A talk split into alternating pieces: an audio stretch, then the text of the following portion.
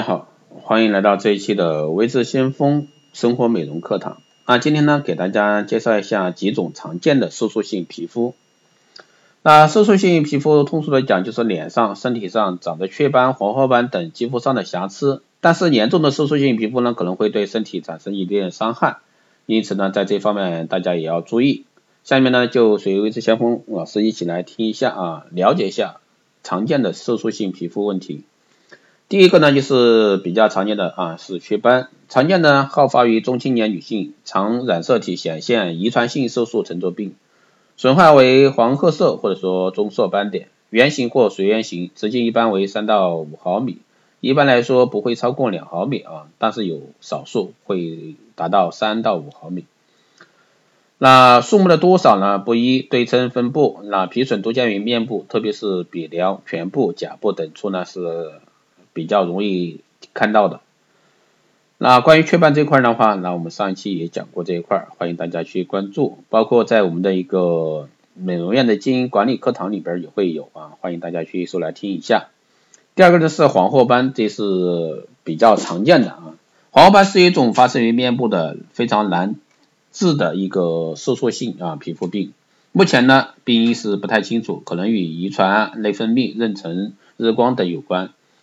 那近年来发现本病的一个发生与微生态平衡啊、代谢异常以及劣质化妆品有关，病变多对称性发生于全部口鼻周围或者说额部啊呈黄褐色的斑片啊，界界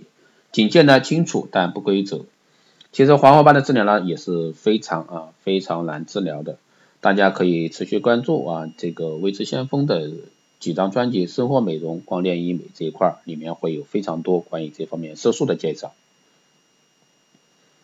第三个呢是胎田痣啊，这个呢其实肽田痣这一块的话，相对啊黄褐斑、雀斑来说，这个就少得多。一般来说是极少数的人会有胎田痣啊。这个呢是以眼周区域青褐色斑痣为特点的色素性胎记，大约半数的患者呢出生时即发现这个胎田痣。也有的呢是到儿童开始发病，个别患者呢到青春期才会逐渐显现，表现为棕、灰以及蓝色的斑点所组成的斑片，境界不清。那部分患者的病状呢有缓慢增大的一个倾向，斑片一般发生于前额、眼周、颊部以及全部，斑片可发生于面部的单侧，也可以发生于双侧面部。那有的黑色素细胞会还会分布于结膜、角膜以及视网膜上。肽田痣呢，早期是缓慢生长，但有个别至三岁岁左右仍有缓慢生长的倾向，无遗传倾向，与恶性变啊病变我明确的一个关系。其实关于肽田痣这块介绍啊，大家可以去听一下我的一个美容院经营管理的里面的一个专辑啊。所以说，在肽田痣这块治疗方面的话，也是非常好治疗的啊，一般都是通过激光治疗，这个效果是最能达到。我们想要的一个效果啊，如果说你是靠其他护肤品是解决不了这一方面问题的。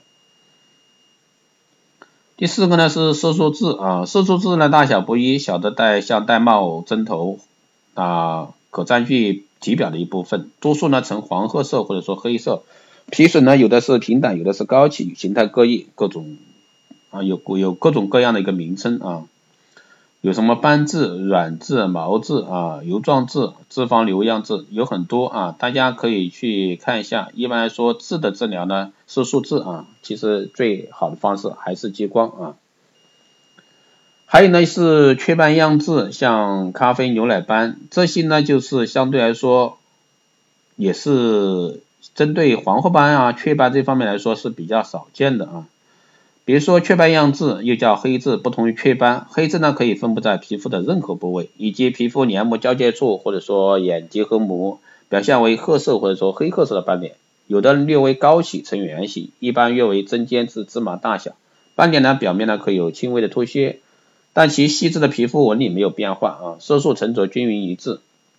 那雀斑样痣呢，这个相对来说它会突出表皮，皮肤表皮，治疗上呢会。一般来说，建议选择激光治疗。一般激光治疗的话，三到五次啊，三到五次。当然，第一是看一个操作医生的一个技术，第二个呢是看你这个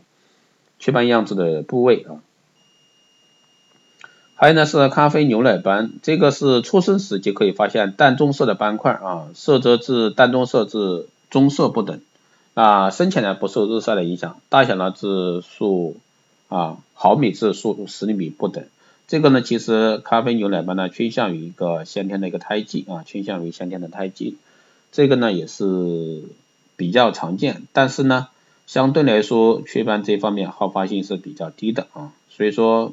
以上介绍的这几几方面的一个色素问题，其实都可以结合一个光电的技术来治疗，这样的话可以达到一个治愈的一个目的。以上呢就是今天给大家简短介绍几种色素斑，其实还有很多像炎症后色素沉着呀，对吧？老年斑呀，